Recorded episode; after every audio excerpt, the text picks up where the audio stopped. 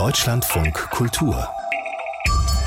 Im Gespräch mit Annette Riedel.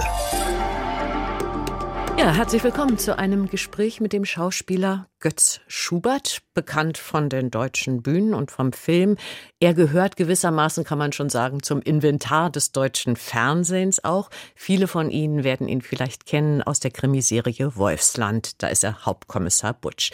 Schönen guten Morgen, Götz Schubert. Einen schönen guten Morgen. Dutzende von Rollen haben Sie in Ihrem Schauspielerleben bisher schon gespielt. Über ein paar werden wir auch reden. Und ich habe mich gefragt, wie macht der das? Sie und Ihre Kollegen müssen auswendig lernen am Fließband. Gibt es da sowas wie, wie eine Technik? Also es gibt ein, ein Training, äh, würde ich das mal, weil auswendig lernen äh, ist eigentlich der geringere Teil der Schauspielkunst, wie ich finde.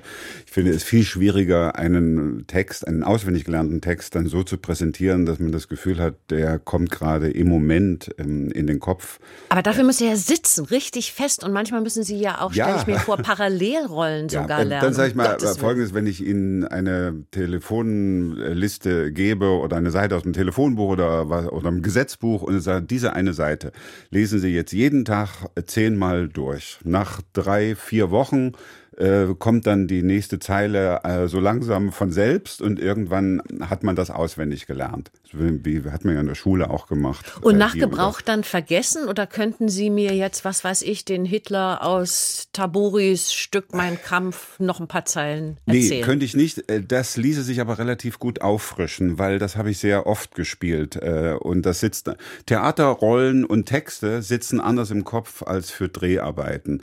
Für, für Dreharbeiten, Szenen lernt man tatsächlich so ein bisschen äh, Kurzzeitgedächtnis, weil das habe ich dann im Kasten. Äh, Schnitt so und Gott dann die nächste und dann können Sie nochmal äh, so, auf den Text gucken. Genau, und dann, äh, äh, da kann man auch nochmal, irgendwann ist auch Schluss mit den, äh, mit den Versprechern, die man dann irgendwie so hat beim Dreh, aber es sollte schon irgendwie auch glatt gehen. Aber äh, Theatertexte trainierst du tatsächlich anders, weil die äh, wiederholst du einfach viel, viel, viel öfter. Der Schauspieler Götz Schubert ist bei uns zu Gast im Gespräch. Wir haben eben schon so ein bisschen über die Unterschiede beim Lernen zwischen Theater und Film gesprochen. Machen Sie denn lieber Theater oder lieber Film? Ich mache immer das, was ich gerade tue, dann würde ich das andere immer gerade lieber machen. Oh, das ist natürlich praktisch. Also machen Sie immer das, was Sie am liebsten machen.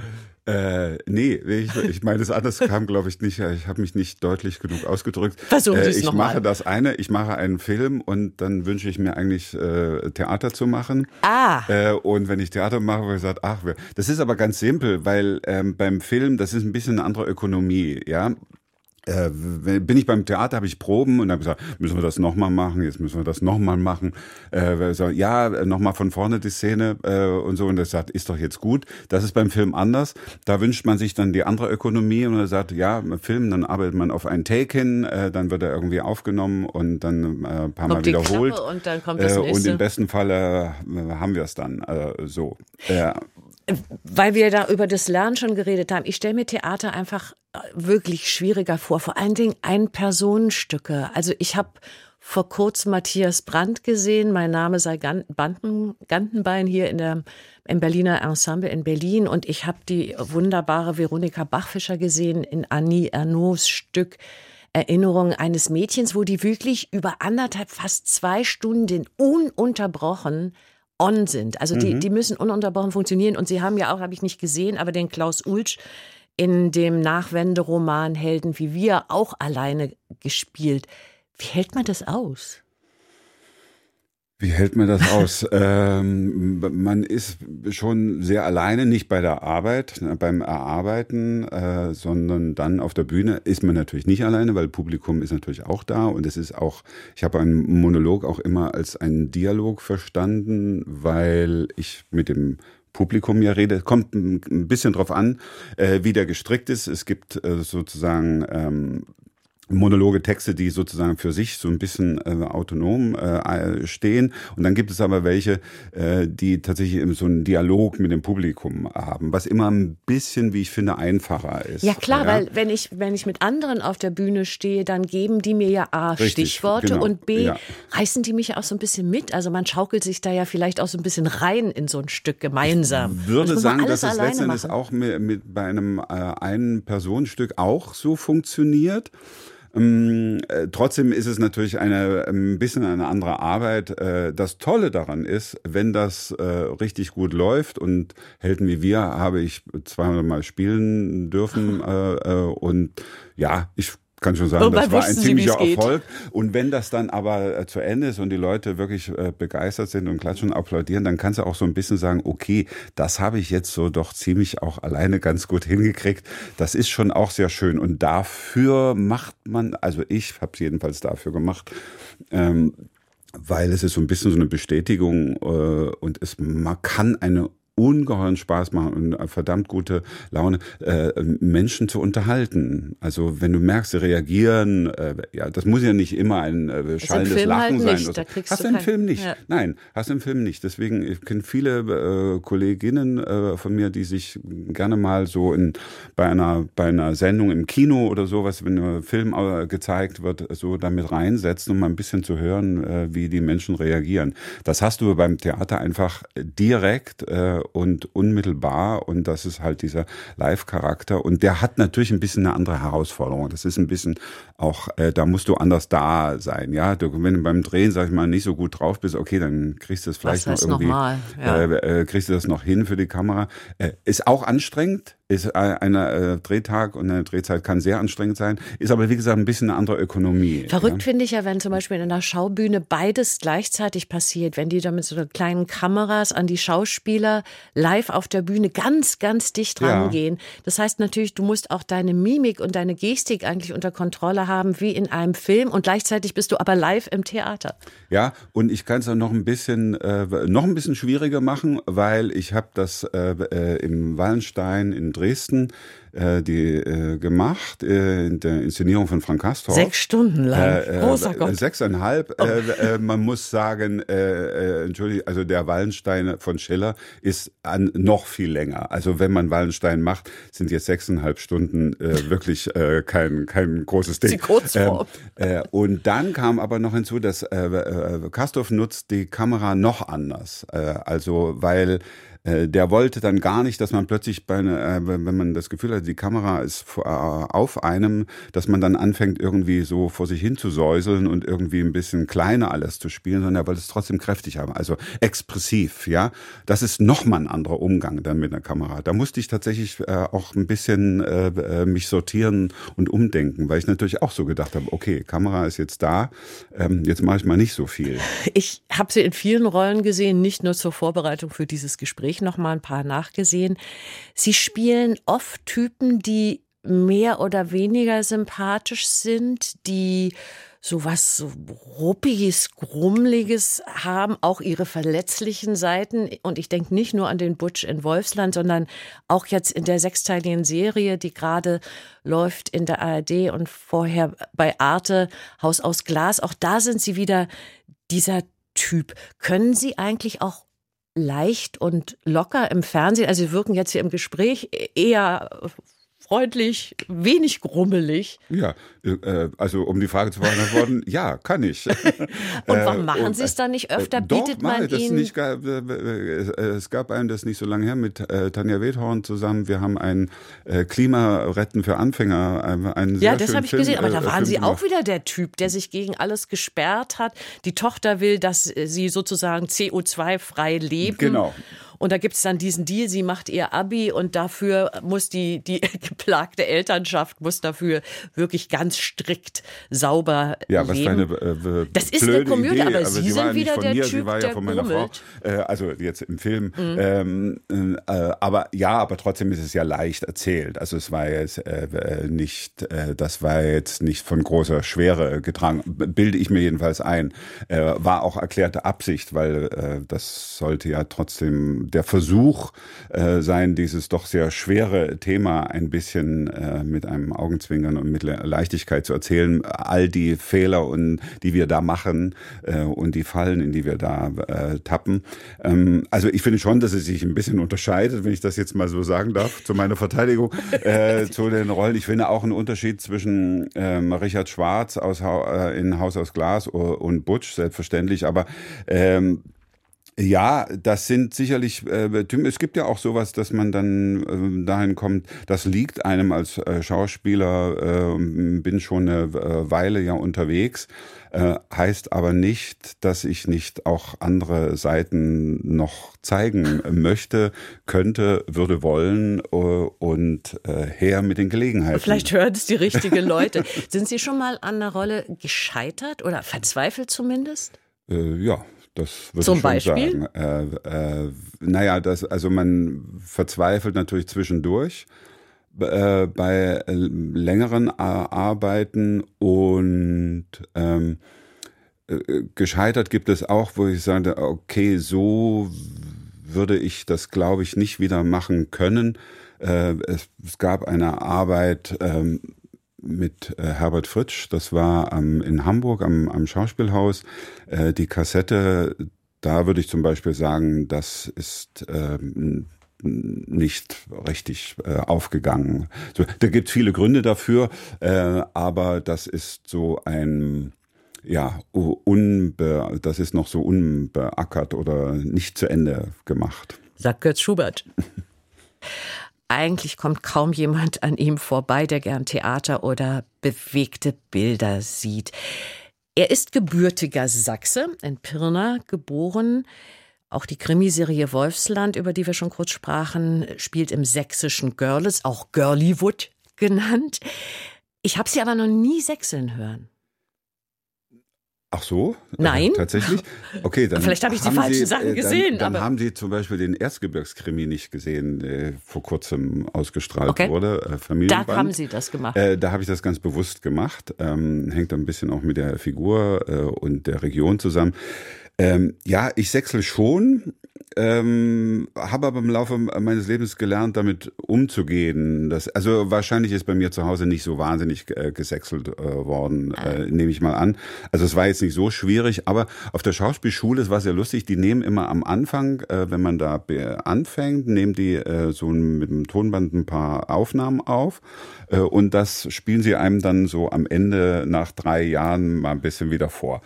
Äh, da wird einem dann schon das, äh, der Dialekt ein bisschen, also ich will jetzt nicht sagen ausgetrieben, aber sagen wir bewusst gemacht. Dann macht man natürlich auch so den Fehler, dass man besonders deutlich spricht und das, äh, weil sagt, okay, das hört sich jetzt aber auch irgendwie ein bisschen unnatürlich an. Und dann schafft man es, wenn es gut läuft, irgendwie tatsächlich damit umzugehen. Es war ganz lustig, als ich dann äh, nach der Schule am Maxim Gorki Theater war äh, und äh, Proben hatte und dann war meine Kollegin, äh, hochgeschätzte Kollegin Monika Lennertz, die irgendwie dann was gesehen hatte oder eine Probe und sagt, sie freut sich immer, äh, wenn ich auf der Bühne, wenn so ein bisschen ins Sächsisch verrutscht, weil es oft ein Zeichen dafür ist, dass man äh, sich freier bewegt. Sich entspannt. Ja, genau. Ja, ja. und dann ist das O eben sich nicht mehr so weit vorne. Sich zu Hause fühlt, weil ja. manchmal merkt man ja bei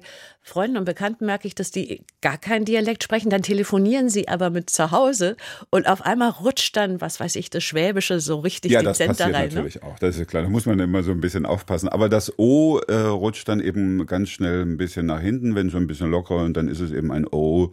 Äh, so. Aber mein Lieblingsdialekt, was das Sächsische betrifft, ist das sogenannte Gewandhaus-Sächsisch. Ach, ich weiß lieber nicht, Gott. ob Sie das schon nein, würde. nein. Ja, das äh, wird sehr so gesprochen von ähm, äh, Musikern, Sängern. Also ich war ein großer Vertreter, war so Theo Adam und Pe Peter Schreier waren das. Das ist dieses Sächsisch, äh, in dem man sagt, ich spreche kein Sächsisch, ähm, sondern ich äh, dadurch betone ich aber über, also das, was sonst ein babsches B ist, äh, bei dem B, beim Sachsen, ja, so wie äh, Birner und, oder, eben, oder, und so weiter. äh, äh, das wird dann besonders deutlich eben nicht weich gesprochen und dadurch entsteht das Gegenteil und dadurch spricht man äh, besonders deutlich, eine besonders deutliche Sprache, äh, die aber eben überhaupt nichts mit Sächsisch zu tun hat, sondern das totale Hochdeutsch.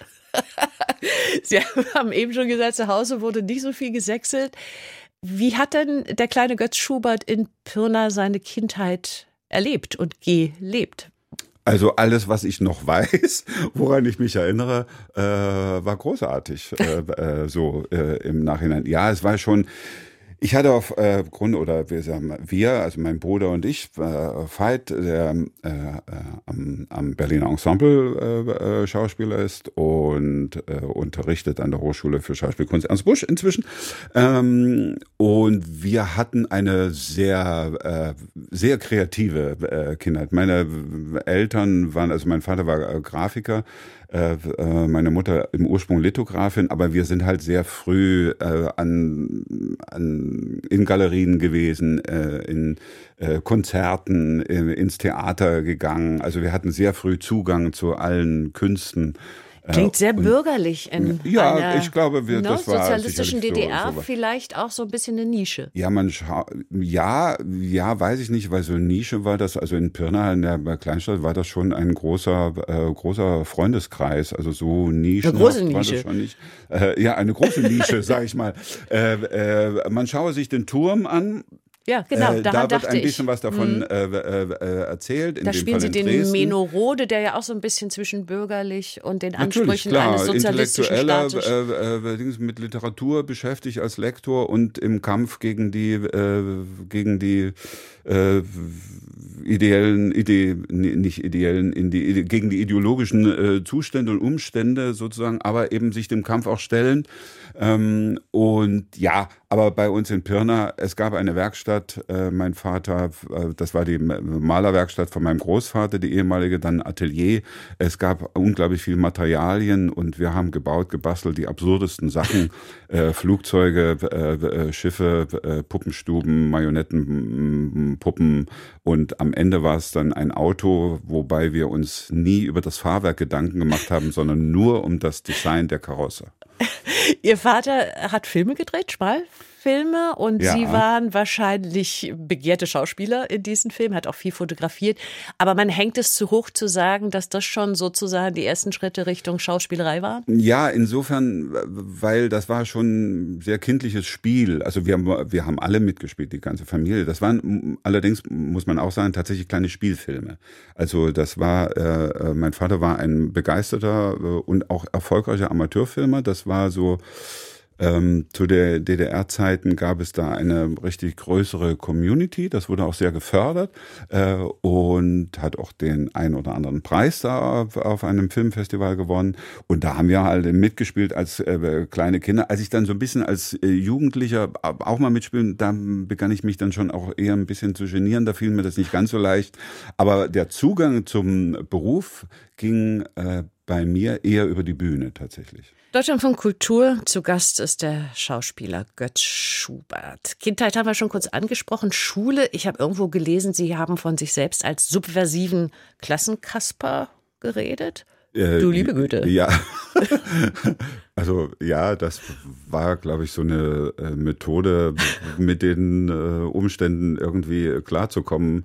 Welchen äh, Quatsch zu machen. Naja, es gab ja schon gewisse bestimmte ideologische Vorgaben und ähm, man kann, konnte die Auseinandersetzung irgendwie scheuen, man konnte aber auch versuchen, irgendwie ähm, äh, Witze darüber zu machen. Das bis zum gewissen Grad war das schon, war das schon möglich. Also es wurde ja auch in der DDR durchaus äh, Kabarett äh, äh, geduldet oder sogar auch äh, unterstützt, weil das immer so ein so bisschen, ein bisschen als, als, als Ventil so? ja auch ja, so. ja. Sie haben ja auch, äh, also ich sag mal, äh, die Genossen äh, haben ja auch so gedacht, na ja, solange das immer so ein bisschen in einem Theaterraum stattfindet, da geht ein bisschen Druck raus und dann ist es auch gut. Haben sich dann ein bisschen geirrt, weil der Druck war dann irgendwann zu groß.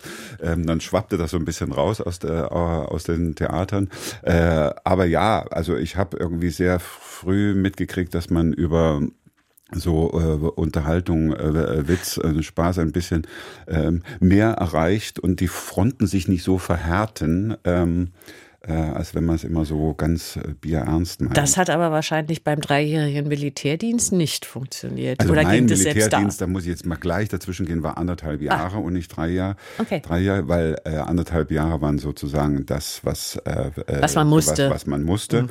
Und ich war nicht in der Situation, einen so einen Background zu haben, der jetzt äh, theologischer Natur oder aus einem Pfarrhaus, Pfarrerhaushalt zu kommen oder so, wo man sagt, okay, ich ähm, ähm, bin ein solcher äh, überzeugter Pazifist, ich nehme keine Waffe in die Hand. Das war nicht die Situation, deswegen äh, habe ich das äh, äh, gemacht, aber auch wirklich keinen Tag länger als äh, notwendig. Aber das Subversive war da nicht mehr möglich. Äh, doch, hab, ja? Äh, wir haben das auch da versucht. Äh, da habe ich es zum Teil sogar unbewusst gemacht, was auch absurd ist, weil ich habe dann auch während meiner Militärzeit mich sozusagen in die Singelgruppe ein bisschen äh, hinein gemogelt ähm, und dann haben wir da halt auch Brecht-Songs aufgeführt und so und dann kam doch seitens der Kulturleitung dann dann so ein bisschen Einwände, äh, die dann sagt, na ja, und der Brecht so ganz äh, richtig ist er ja auch nicht, bekam sie dann ein bisschen Schwierigkeiten, weil das waren schon zum Teil auch einfach Antikriegslieder, äh, und ich habe dann schon irgendwie so gesagt, na ja, aber wir sind ja eine Verteidigungsarmee, wir sind ja keine Angriffsarmee. da wurde es dann ein bisschen schwierig, weil ja, da konnten sie nicht so richtig, das stimmt zwar, aber dennoch, man muss sich natürlich irgendwie auf den äh, Klassenfeind einstellen und das ist irgendwie nicht die gute Haltung. Da bekam wir dann, da kam ich so ein bisschen an meine Grenzen. Aber auch das war ein äh, Versuch, äh, so durch die Zeit zu kommen. Und während des Militärdienstes reifte die weise Erkenntnis, ich muss Schauspieler werden, oder wie? Nee, die ist schon vorher gereift äh, und das war auch mein großes großes Glück, weil ich die Eignungsprüfung, also die zweite sozusagen an der Ernst Busch, ähm, während meines äh, äh, Armeedienstes sozusagen, ähm, da mussten die einen dann rauslassen, weil man sozusagen sich für da äh, halt bewirbt. Äh, und ich habe die Zusage auch während meines Armeedienstes bekommen, noch im ersten Diensthalbjahr. Und das hat mich, glaube ich, ähm, gerettet über die Zeit. Zu wissen, dass ich danach in Berlin in Schöneweide an die Schauspielschule darf. Und da gab es Ende der 80er, ich glaube 87, einen der ersten größeren Rollen. Das wurde dann gleich zum Kultfilm. Zwei schräge Vögel, den habe ich nicht gesehen, aber ich habe den Trailer gesehen und ich fand es ganz witzig, da kam der Satz drin vor, das Einzige, von dem wir viel haben, ist nichts. Also jetzt fiel das ja auch so ein bisschen schon in diese Vorwendezeiten. Na, das war, äh, also äh, der kam raus 89. 87, nee, glaube ich. Nee, ich glaube 89, 89 stimmt. 89 kam stimmt, der ja. raus, weil das war, äh, und auch das war ein Film, der sozusagen mit einem Augenzwinkern und äh, wirklich ziemlich katastrophale Zustände äh, in der Provinz äh, versuchte zu erzählen, äh, mit zwei Studenten, die mit äh, Begeisterung äh, sich da haben hinversetzen lassen und dann da den Laden ein bisschen aufmischen.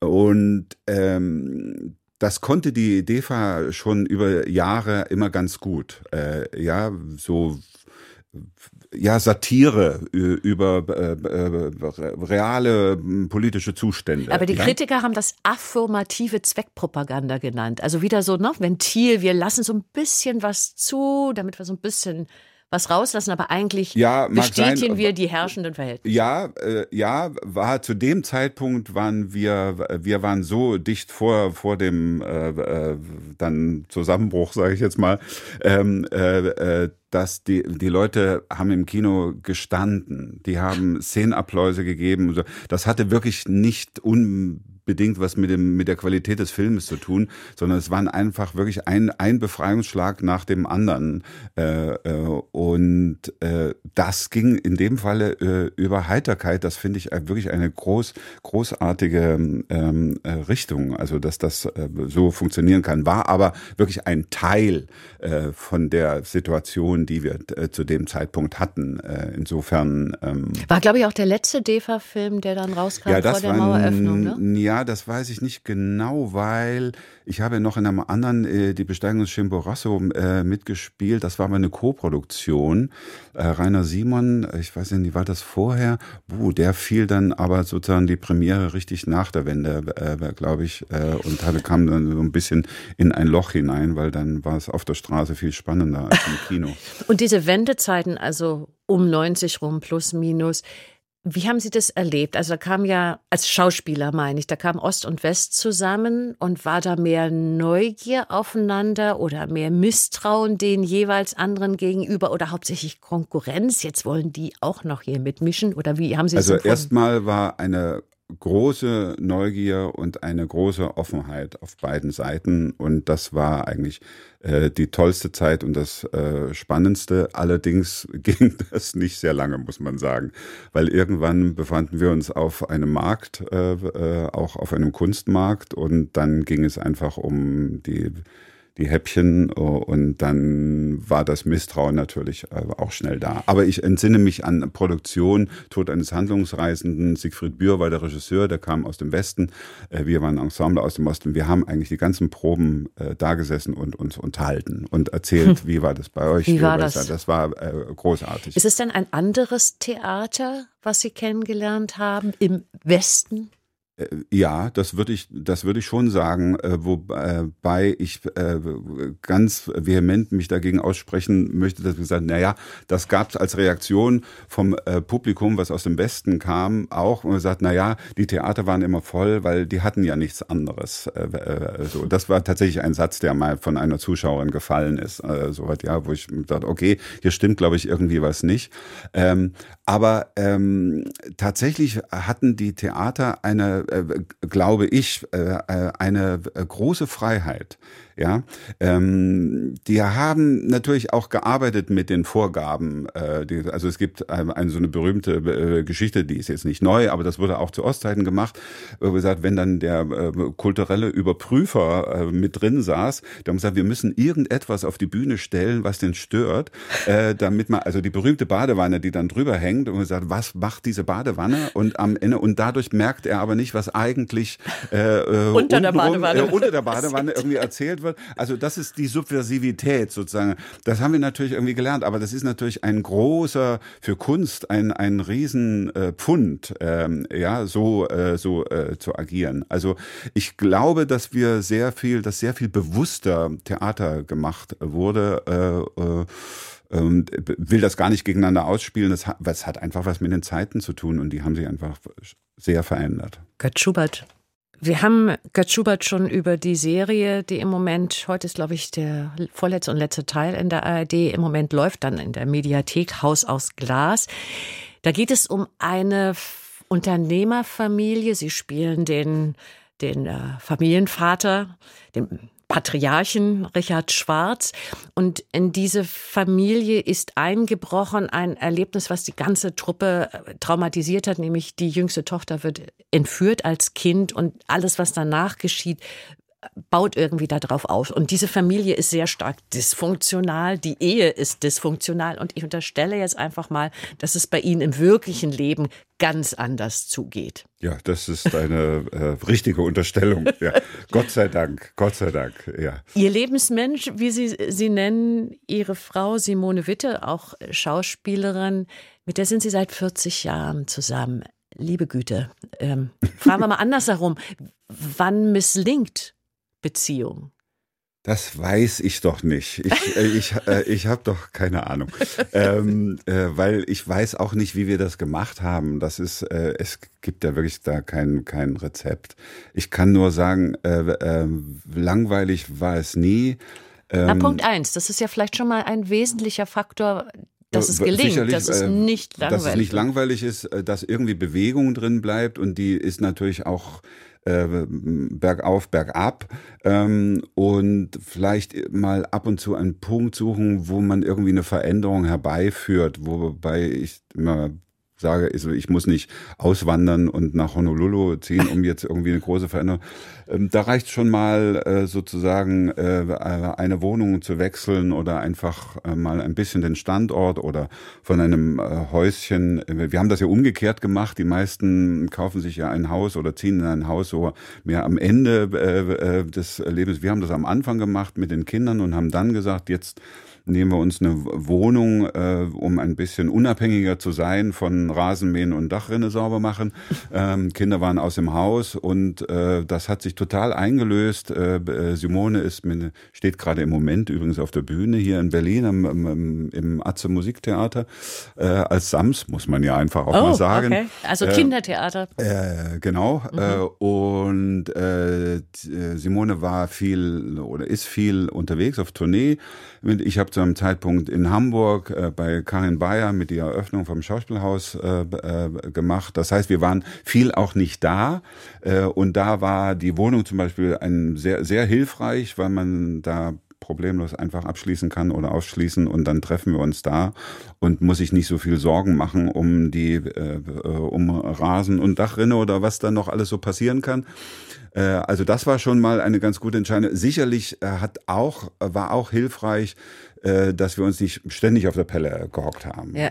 ja, also es war jetzt keine Fernbeziehung, das würde ich nicht sagen, aber es gab schon Zeiten, wo wir lange über eine längere Strecke nicht zusammen waren. Dann haben wir ja schon mal was, ein bisschen was gesammelt zu meiner frechen Frage, wann sie misslingt, so Beziehung, nämlich gemeinsame Projekte sind genauso wichtig oder fast genauso ja. wichtig wie Zeiten, die man auch unabhängig was voneinander ja. macht. Ja und ja. dann ja auch einspeist in so eine es Beziehung, was mitbringt von außen, was das genau, Ganze dann genau. auch wieder belebt. Äh, so eine, äh, es ist aber auch gar nicht so einfach, äh, wenn man eine Länge, längere Zeit jetzt sozusagen woanders äh, war, beruflicherseits und dann äh, wieder aufeinander prallt und plötzlich ist der eine wieder da und man muss sich ein bisschen anders organisieren und wenn es nur die Abläufe früh in der Küche sind, wenn man jetzt weg muss oder sowas, muss man dann auch wieder irgendwie lernen. Aber letzten Endes erhält einen das schon, also uns uns hat das irgendwie, glaube ich, auch äh, wach äh, gehalten und äh,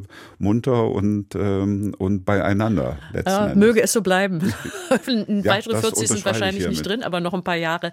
Zum privaten Götz Schubert gehört auch noch eine andere Liebe, außerdem zum Lebensmenschen, nämlich die zur Musik. Musik ist für Sie was Wichtiges. Ja. Äh, und guter Klang ist für Sie was ja, Wichtiges. Sie haben eine ja, Kopfhörersammlung, habe ich irgendwo gelesen. Um ja, Gottes Willen. Ja, äh, ja, das habe ich, ja, das gibt, äh, es ist auch äh, völliger Wahnsinn, was man da. Äh, zu meiner Ehrenrettung muss ich sagen, ich gebe auch inzwischen äh, ab, also weil ich habe sie nicht alle, ich behalte sie Aber nicht wie, alle. Wie viel sind es denn, um ähm, Himmels Willen?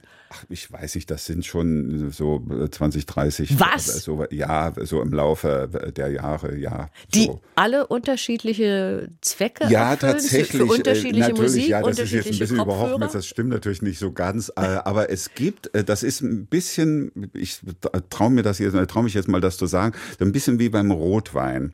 Ähm, ein Rotwein, der gleiche Rotwein schmeckt einem nicht immer gleich, weil wo kommt man her, hat, was für ein Abend Abend hat man äh, vor, äh, äh, bist du irgendwie relaxed oder bist Im du Urlaub, so ein bisschen das schmeckt Urlaub der Wein auch so. anders. Und es schmeckt irgendwie ein bisschen anders, ja, abgesehen davon, dass meistens wahrscheinlich auch aber die, selbst die gleiche Sorte, würde ich jetzt mal behaupten. Und äh, mitunter ist das beim Musikhören, jedenfalls bei mir auch manchmal so. Es gibt äh, Zeiten, wo ich merke, mir sind die Töne zu, zu schrill. Ich, ich kann gerade den hohen Ton nicht so gut aushalten. Dann brauche ich es ein bisschen wärmer. Äh, äh, äh, oder umgekehrt, es mulmt mir zu sehr. Ich kriege nicht äh, klar sozusagen die, die, die Stimmen, die Instrumente rausgehört.